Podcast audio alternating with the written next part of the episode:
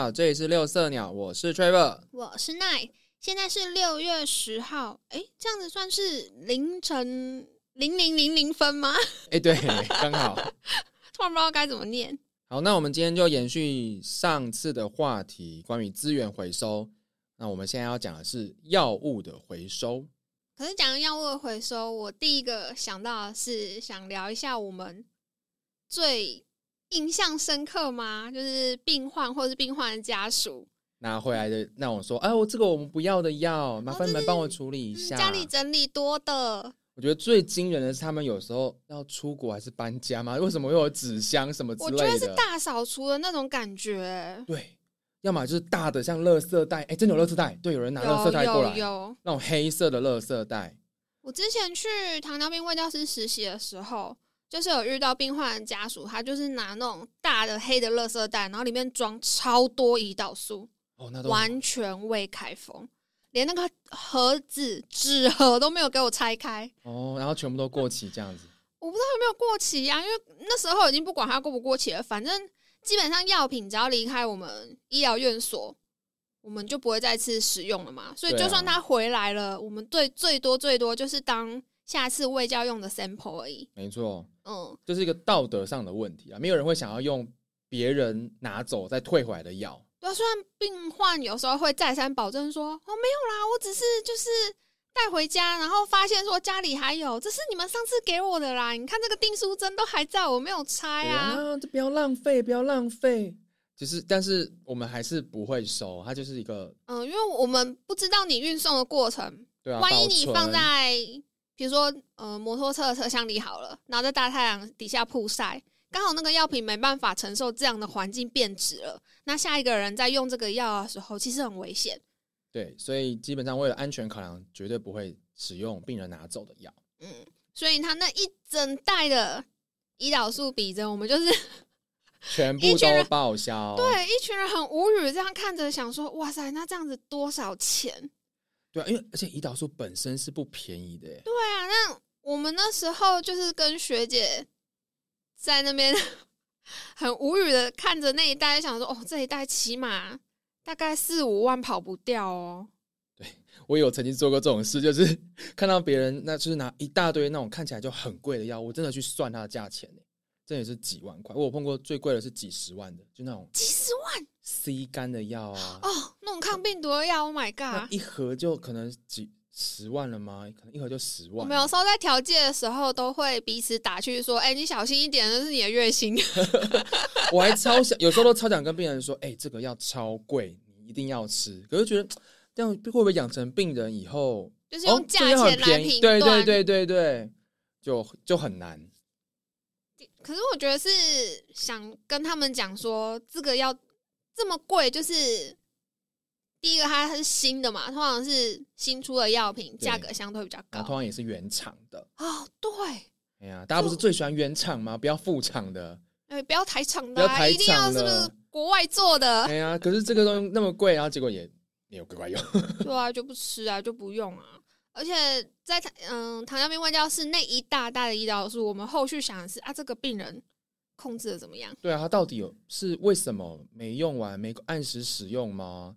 那他的病情是还是他最后这、甚至他可能最后走了，或是恶化，会不会就是因为他没有？其实都有可能，因为我们没有挽留那个家属的脚步。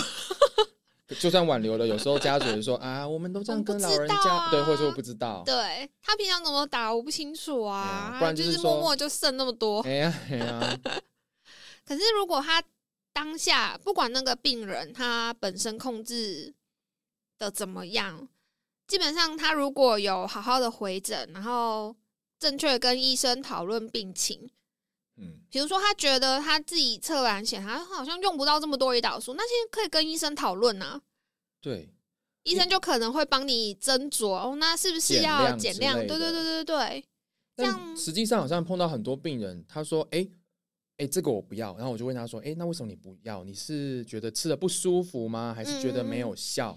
他就说：“啊，我一直都没有吃啊，哎可是也都控制很好啊。”然后就说：“啊，那个数据也都很都有在稳定控制啊。”我说：“那你是不是要跟要不要帮你跟医师反映一下，就把它去掉？”他说：“啊，不用了，这个麻烦，我们就我就不要拿就好了。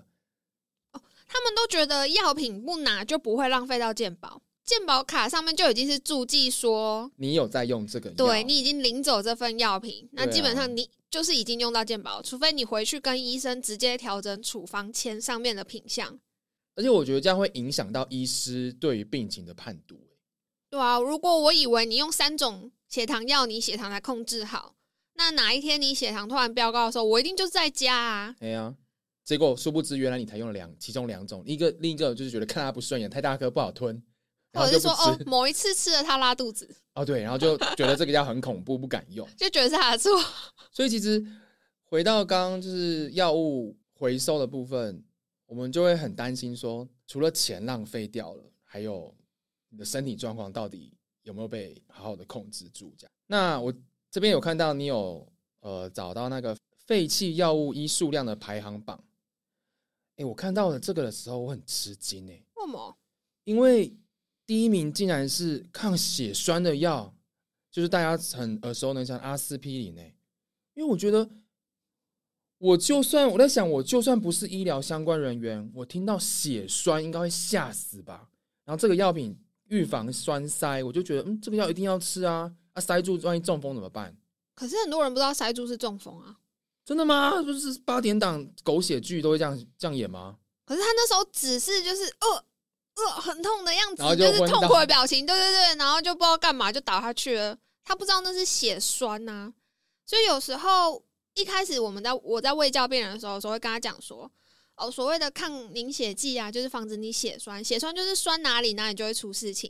比如说栓在脑部就是会脑中风，啊，你栓在四肢的话，你可能就是会那叫什么啊、血液不循环。所以你是真的有碰过病人，你跟他讲解的时候，他说他不知道什么是血栓哦。他说：“这不就是吃血路畅通的而已吗？”他以为只是血路不通，你知道吗？哦就类似说啊他们就是中医的这个那个血路不通的，让你比较循环比较好之类的。对他以为是哦那样，所以他并没有把它跟中风或者是心肌梗塞什么之类的连接在一起，完全没有。但我还有一个点是，我不太懂他到底不吃是什么，因为这个药品它是其实低剂量，那剂型上也有做过设计，不太会有副作用了才对呀、除非你大家过敏。但他没有过敏我觉得病人没有用那颗药，完全就只是心情而已。啊，真的吗？好，他第一个，他也不知道这颗药对他整个疗程的重要性吧？他可能觉得哦，每次都开啊，大家都有，应该就是胃素药吧？胃素药有这他们自己会自己判断这个药对他来讲重不哦重要啊？就是自己当医生啦。，对，有时候会跟你讲说不行，我一定要那个胃药。然后我想说啊，你吃那个到底要干嘛？那接着第二名是呃一个制酸剂，有时候我们大家讲的胃药，这也让我很吃惊诶，因为我觉得台湾人呃应该可能至少也有个七八成吧，觉得吃药就是要配胃药，因为吃西药就是伤伤身，对伤胃。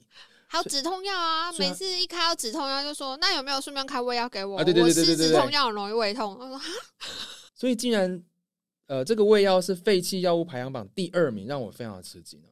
不会啊，因为你想想看，他说我吃止痛药会胃痛，所以要胃药。那不会的时候他就不会吃啊。哦哇，哎、你这样讲的非常有连接感，因为第三名就是止痛药，对啊，所以一起丢了。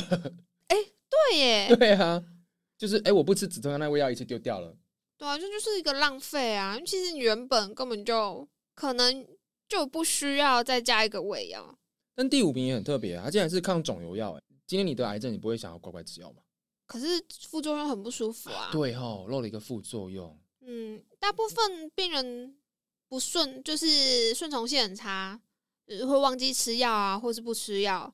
有些是因为记性的关系嘛，比如说年纪或者是什么之类的忘。记啦之类的，嗯，再来就是疗效不佳，他吃起来没有感觉，所以他觉得这个不重要，对，有跟没有一样。然后再来就是副作用的关系，这应该是最大宗，我猜。因为你吃的不舒服，你就不会想要继续啊。吃就是活受罪。可是像你说的抗肿瘤药这一种，就很难去定义说他到底要不？要要不要为了那个疗效而忍受这个副作用。哦，这个很难说。嗯我觉得这个就像医疗之前讲，医疗这种东西没有绝对与对与错，说一定怎么做才是最正确的。可是当你决定你不要吃这个药，或是你对这个药有疑虑的时候，我们还是在真心的跟你说，还是跟医生好好讨论一下。对对对，我觉得不要自己决定，是不是他们？因为我怕医生骂他。对我已经很久没有当一个完全是病人的病人了，因为通常 都是在自己的医院里面看诊，所以医生也知道你是药师，哦他可能就不会骂你啊什么之类。我就想说，病人在诊间到底受到怎么样的待遇啊？不会吧？现在医师不是都对病人很好吗？可是你看，他就是说，我很常遇到那种，比如说血糖的，好了，他说哦，我吃，比如说我呃血糖高的时候我才吃这一颗，不然我都不吃。我说，嗯那你有跟医生说吗？没有，什么意思？这呃，只能就是还在宣导中，真的要跟医师好好讨论。这样子的话，也代表民众对医师也许相对信任度也不够吗？或者是很有距离感嘛？不然他干嘛跟我讲，哦然后不跟医生哎、讲？对耶，医病关系没有到非常好。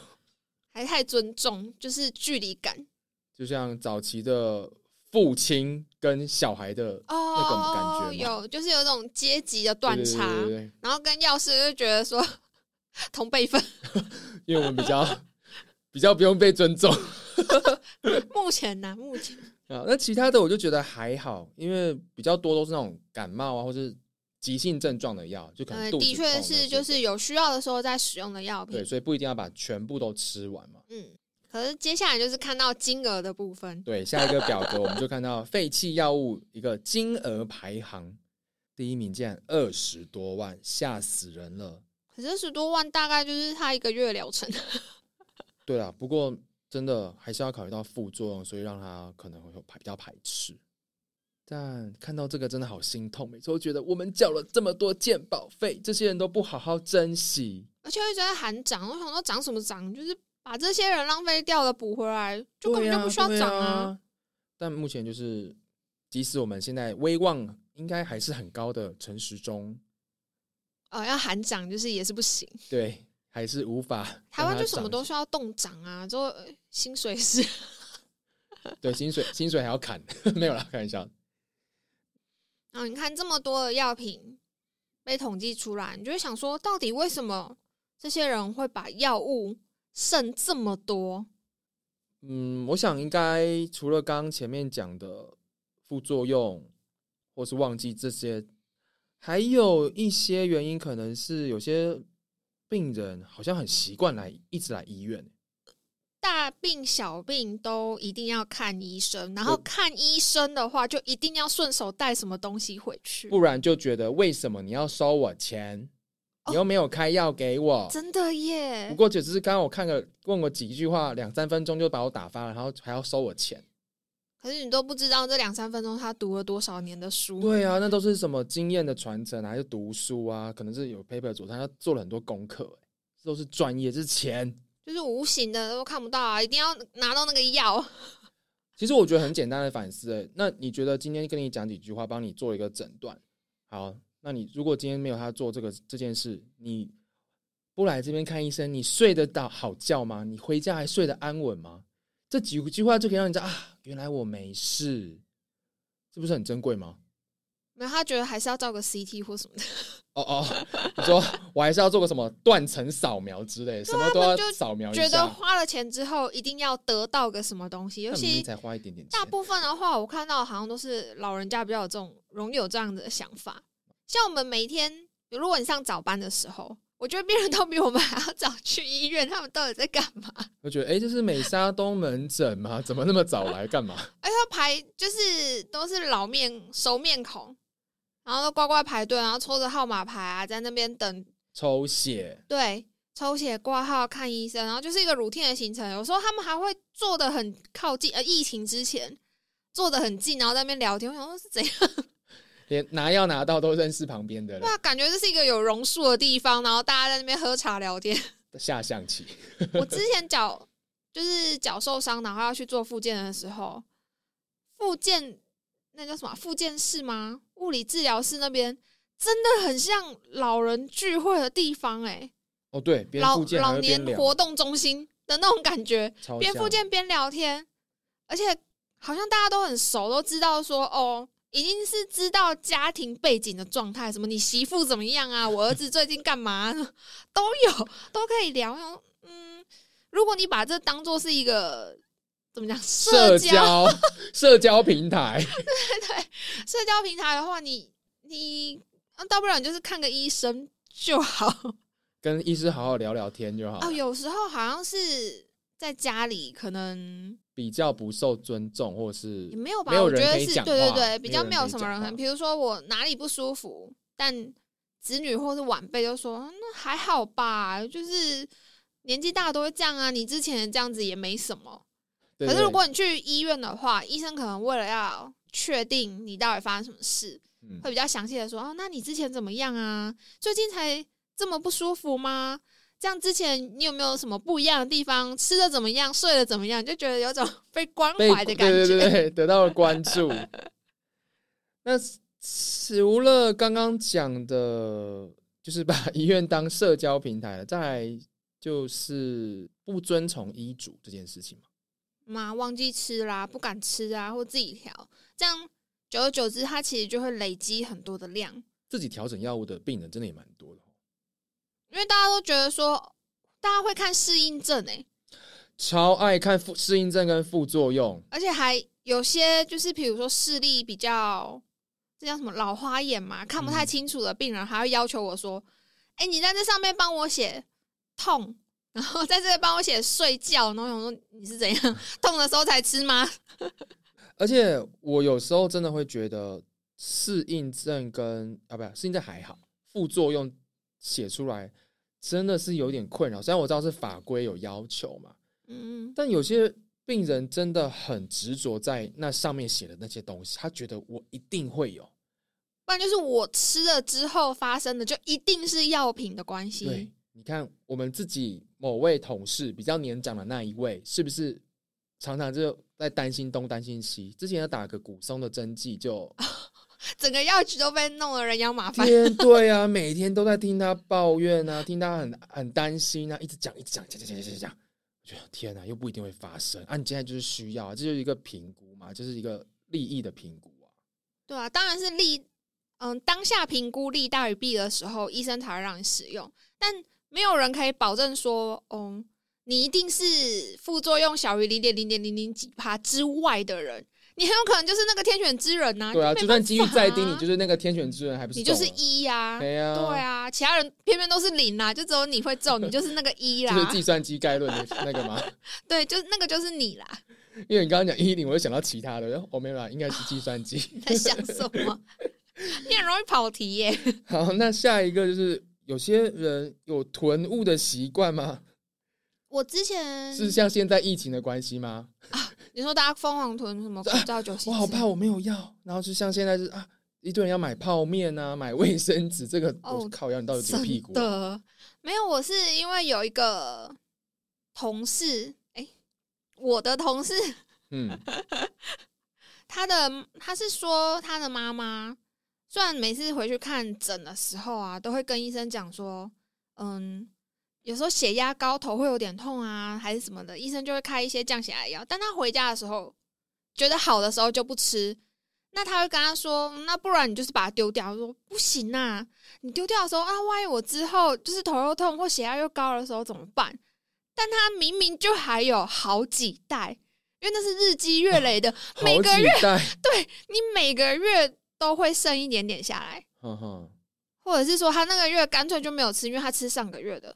就有可能好几袋都是完整的二十八天、二十八天的药品，这样很多哎。对啊，他就是都吃不完啊。对啊，他就是舍不得跟医生讲说啊，不然这个不要好了，或者是他连丢掉他都不想丢，因为就是免费的啊，免费的大家就是因为健保都 cover 了，感觉起来就是免费，因为你只付个挂号费还是什么的，然后你就可以拿十个药回家吃。所以我现在我一样，假设都付三百九好了，原本我可以拿这么多药，结果因为我。好像不需要那么多，我就要把它删掉，就啊，好像也吃亏，大妈心态。好像家里还有的话，没有没关系，家里可以继续放。对啊，我家又不是没空间。就累积它就超多。那时候他跟我讲，他非常的困扰。那你家人有这样的状况吗？没有啊，怎么可能？因为我都会定，也不是说定期啦，就吃完饭之后，我会去跟我阿妈看电视聊天啊。然后他刚好是在卧室里面。他的药品也就放在那个地方。那基本上是我们家人可能会帮他先拨到药盒里面，就每天吃的药都是固定定时定量那样子吃。哦，哇！你们帮阿妈准备的很周全呢。因为我是药师，我弟是医师，我阿姨是护士。可是像我都不会特别去，呃，像我知道我爸有在吃血压药嘛，嗯，没有特别去 follow 说，哎，你怎么吃啊？因为我都一直偶尔偶尔啦会关心一下，说，哎，那有没有在关按按时吃？然后我妈就跟我爸都会说，有啊，他们都还用药盒。然后每天都会乖乖吃药，口头上说是，哦，也是啦。我我是还会问我妈说，啊，下次检查是什么时候？下次抽血是什么时候？报告传给我们看。哦，真的？你会？可是这是个人隐私呢。有什么好隐私的？他们看不懂啊！我要解释给他听。哦，就是当然，当下医师还是会告诉他说，你现在数值怎么样啊？然后怎么样？可是我跟我弟如果还在看过一次，然后再看一下他的药，就觉得说哦，好啦，这样子控制下来是还 OK 的。嗯嗯，不然就刚讲说，哎，换医生，我觉得你这个不太行。OK，那以上就是我们觉得比较常见的一些肾药的原因嘛。嗯，再来是好，我们现在肾药了，到底要怎么回收药品呢？我们今天的一个大主题。哦，药物的回收啊，像我们。为什么会收到药品？其实就是因为各个县市他们会有那种嗯废弃药物检收站，那大部分都是在药局或医院。那因为我们两个是在医院工作，所以病人就会自然而然的把药物带回来，想说哦，请我们帮忙处理。对，但希望你们处理可以就是平常少量拿来，不要一拿就拿这么多。或者是说，其实不是所有的药品都一定要拿回那个药物检收站去做处理的动作。嗯，因为这个检收其实真的不是在利用，就像我们一开始就讲过的，我们不可能把离开医疗院所的药物再拿给下个病人用。这个减收的动作是希望民众养成定期检查家中不要的药品，做好妥善的处理，进而慢慢减少这些废弃药物的产生。嗯。像剩下的药啊，如果你在家里整理的时候是属于还可以再使用，然后也还在效期里面的话，大不了就是在下次回诊的时候告诉医生说：“哎，这个药品其实我之前是怎么怎么用，比如说我头痛的时候才吃，我血压高的时候才吃，我发现我血糖控制没有那么好的时候才吃。”那再跟医生讨论，医生帮你评估说：“那我是要开半颗呢，还是开需要的时候你再使用呢？”就可以慢慢减少。这个药物的累积量，我觉得我这边还可以补充，哎，就是像刚刚我们一直讲的胰岛素，嗯，呃，其实所有的病人应该是几乎所有啦，嗯，他开的量每次一定那一只可能会多一点，多一点，所以我们不可能开少给他，没错，所以其实这个也可以主动跟医生说，哎，我家现在有剩，也许你可以剩可能多一点，在一起讲也可以，然后就啊，那这这次的三个月慢签就都不用开。哇，三个月都不用看，那是剩蛮多的。对对对，就是一次呃一劳永逸啊，不用。因为我之前是真的有遇到，我在算它的剂量的时候，我发现数量对不上。我说为什么？呃，医生这次只有开三支给你，但那你是怎么打胰岛素的？他说哦，因为我家里还有啦，所以他就是这个月先少开给我两支。哦，哎，那我觉得这个病人很优秀哎。对啊，他就是这种，就是可以会评估自己家里对那些药物。还是他可能觉得也这样子也很可惜。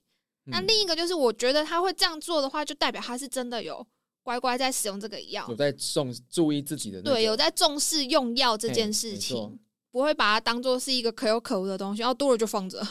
很优秀，真的很优秀。真的。那如果这些药物是属于说哦已经过期了，或是你没有要使用的话，就是嗯做其他的处理。像是你的县市，如果是以焚烧的方式在处理垃圾的话，其实大部分的药品是不需要拿到药局或医院检收的，只有五大类的药品。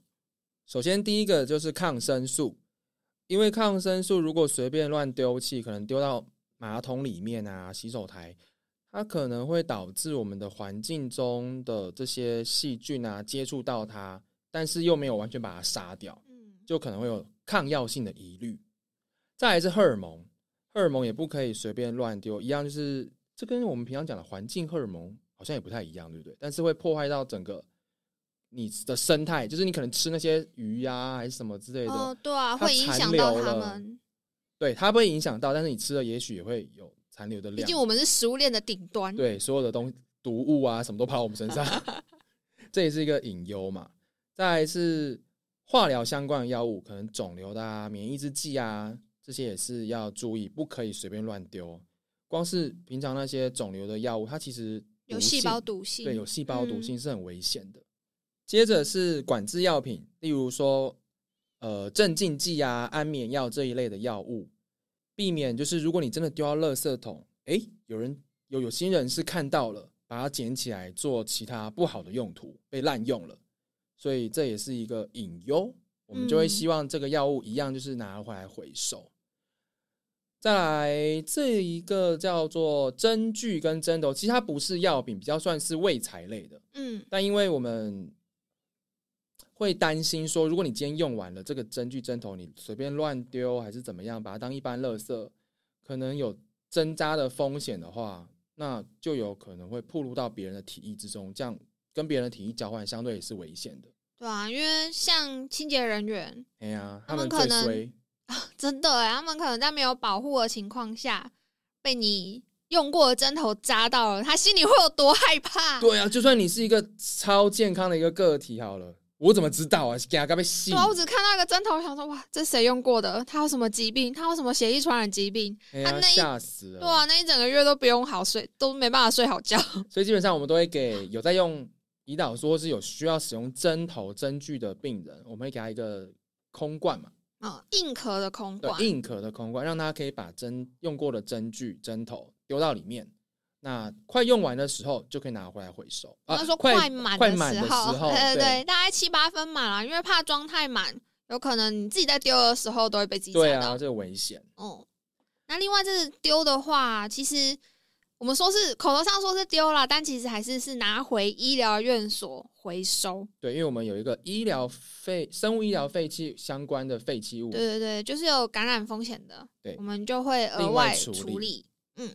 那其他的药品其实就是丢一般垃圾，然后给垃圾车来处理就好了。对啊，如果是焚烧的话，这样处理就可以了。那如果是药水，你就觉得说，那那可能烧不起来。其实就是把药水倒到一个袋子里面，袋子里面你可以装咖啡渣、茶叶渣、擦手纸，吸附那个药水之后，再丢弃，把那个药水吸附完的药水丢弃到垃圾桶里面。空瓶的话，就是稍微冲洗一下就可以进行一般的塑胶回收。所以这种事情呢、很繁琐，一定要平常就开始整理，不要就是累积太多，不然你自己都烦。如果家里有两三个小孩，好了，不用两三个小孩，一个小孩你累积个一年，那些比如说哦有发烧在喝啊，或者是 那可能你都可以你堆到拿去只要喝三卖了，真的之前就有那种一次给我拿个二三十瓶回来。超崩溃。我们就倒到手倒到真的是手酸。虽然我们是医疗院所，我们的排水管有特殊的污水处理，我们只要倒到那个嗯有处理管线的水槽就可以了，嗯，但那个倒的过程很累呢。而且有些要有点臭 如果是抗生素的话，真的的很很痛苦。太多了啦。而且我们呢，我们如果一次倒二十瓶，那是各种不同花式的口味，全部味道全部合在一起全。部拿之后会有时候还想说，哇，这个原来还有葡萄口味哦。药水大杂烩。哦，最后我这个其实要讲的是，有些人会觉得说，哦，像我们蛮多药品是铝片嘛，铝片背板是看起来银色的东西，那另一面呢、是塑胶壳嘿。有些人会觉得说，啊，那个塑胶的壳是塑胶，那是不是可以拿去回收？所以要把它剪开，一个个剪开了吗？那个量也因为你有时候？剥药的时候，它可能就是会完全的脱落，那个铝箔铝箔的部分完全脱落吗？你的意思是这个吗？我不觉得他们会把它弄到完全剥落，他们可能单纯就觉得说啊，这个看起来是塑胶，那就可以回收。No，这一定是一般垃圾。没错，它的确是一般垃圾啦。对，我觉得这个真的会有人吗？你有碰过是不是我？不知道啊，因为它还被特地写在那个我上一集讲到的 Q&A 里面，所以我想说，那哦该不会是真的有人会去问这个问题吧？虽然我们没遇到，但不代表这种人不存在。好，我觉得他特别写出来，应该是有他的用意。对呀、是不是？所以我我想说，嗯，还是稍微讲一下。那我们这边要怎么知道自己的所居住的地方是垃圾是用掩埋的方式，还是焚烧呢？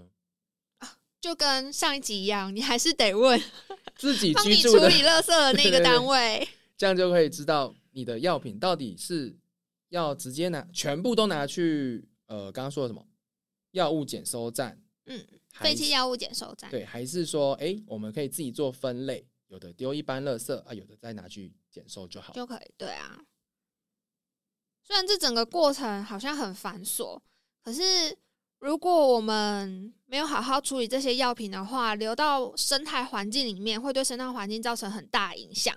我之前有看过一篇报道，说在台湾分析淡水啊跟高平溪流域水中，它含有哪些药品的成分，它竟然可以验出抗生素、雌激素，然后止痛药，或者是我们常说的普拿疼。就想说这些东西到底是怎么跑到水里面去的？而且你怎么会跑想想看，连到水里面去啊？雌激素它都验得出来，是怎么回事啊？对啊，怎么会有这种药物啊？还是真的很多人把药品丢到马桶里之类的，或是洗手台？可能为了方便吧，或者是不知道原来这个东西是要额外处理的。就像在上一集之前，我也不知道树是生厨余。所以这就是我们一直希望，就是可以把很多呃事情推广出去，这样以后才不会发生。你看，看到这样河边这样，那我就想说，那里面的鱼啊，里面的生物，然后之后再被我们吃下去，就是一个恶性循环啊！就像如果我们不好好做好垃圾分类，那塑胶的东西变海废，然后慢慢分解变成塑胶微粒，被鱼吃下去，然后我们再吃那个鱼，最后就是我们把它吃下去啊。对，，最后就是我们在吃塑胶，没错就。是一样的。那像是刚刚有讲过嘛，抗生素如果在水里面验出来的话，环境之中它所有的细菌或是生物体，它有接触到这些抗生素产生抗药性之后，如果我们感染了那个具有抗药性的细菌，好了，那治疗上其实会比一般的感染更困难。嗯，就等于我们平常第一线用的抗生素就会没有效果，因为它已经对那个免疫了。对。而且通常第一线的抗生素，它也许只要口服，而且副作用也相对是比较少或是轻微的。对对对那，你可能用到后面的话就，嗯自己看着办。那为了不要有这些药物的浪费，我们会希望说，一般的民众，如果你在看诊之后领了你的药品啊，你就按照医师的指示按时的服用，然后养成良好的储存习惯。有些人甚至不知道药品它应该要怎么保存。你有没有遇过有些人拿了药之后，第一句是问你说啊，要放冰箱吗？超多，好不好？连我自己家人都有放冰箱，，哈我想说放冰箱要干嘛？他们都觉得药就是要冰冰箱、欸。不然就是冰箱它是，没有冰箱本身好像是一个很神秘的空间，它的时间流动跟我们外面有点不太一样。因为很多人都觉得东西只要放在冰箱就不会坏掉啊。可是药品它大部分啊，绝大部分你领回家的口服药，除非有特地跟你说要冷藏，对，基本上如果有需要特别处理，我们会口头讲嘛。不然就是药袋上一定会写对，啊，拜托看一下好不好？看一下，没多少字。嗯，不然大部分药品就是避光。所谓的避光是避开阳光，日光灯是还好没有关系，有人会觉得避光哦，好好好，应该有人。因为光这个有点笼统啊，因为我们口我们知道，所以口语讲的话就比较快，就说避光保存。嗯嗯但万一有些人就是想说啊，那日光灯怎么办？藏在藏在抽屉里嘛？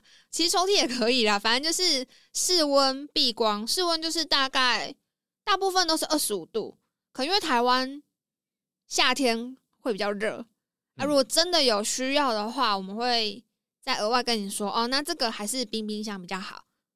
但如果没有，基本上就保持大原则就好了。嗯，再来就是希望避开潮湿的地方，像是浴室啊，嗯，或者是你房间，厨房、车上，嗯，潮湿哦，不好意思。你是不是在发呆？觉得这个太 basic 了，所以你就是 已经整个恍神。然后你继续讲。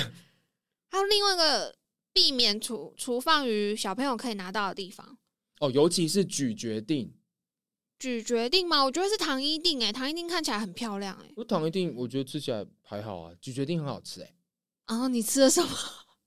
就是那个哦，你说那个胃药？对啊，很好吃啊，而且小朋友很常会吃那个心流啊，哦，哎呀，所以那个应该也很好吃。咀嚼定应该都有嚼味过，没错应该都尤其是给小朋友的心流，就是给小朋友吃的、啊。哦，如果他们拿到的话，他们一次就把一盒吃掉。对啊，之前真的有碰过妈妈这样子啊，真的假的我有碰过啊。我不知道哎、然后小朋友看起来好像没事，但是就是会让家长很很紧张，对啊，会不会超过啊？所以一定要把药放在小朋友拿不到的地方。好，除了这个之外，我还会希望说，你可以把内服跟外用的药品分开保存。基本上，其实这个动作只是希望你知道你的药是内服还是外用。你有遇过病人把塞剂当做哦，有听过，但是我没碰过。把什么阴道塞剂或肛门塞剂拿去吃那个，对 当做是口服药，这真的是蛮，只能说无奇不有。或者是他们在领药的时候真的是没在听我们讲话，他说：“哦哦，嗯嘿，就是确定名字了之后就嗯好哦用过好好拜拜这样。因为特殊的用法，药师呃以闭院来说，我们都会再跟病人确认一下。嗯，我们还蛮常在喂教的，不是说像很多其医疗院所，就是叫什么名字，好，这样就可以喽。哎、你有有遇过这种的吗？有啊，我最近不是才开刀吗？嗯，他们是这样子嗯他们就是那一间就是这样子，哈，对，是哦。我是以前陪我呃妈妈去领我爷爷外公，反正就是长辈的药品的时候，才发现说哈，原来不是所有的医疗院所都会要求药师要这么的详细。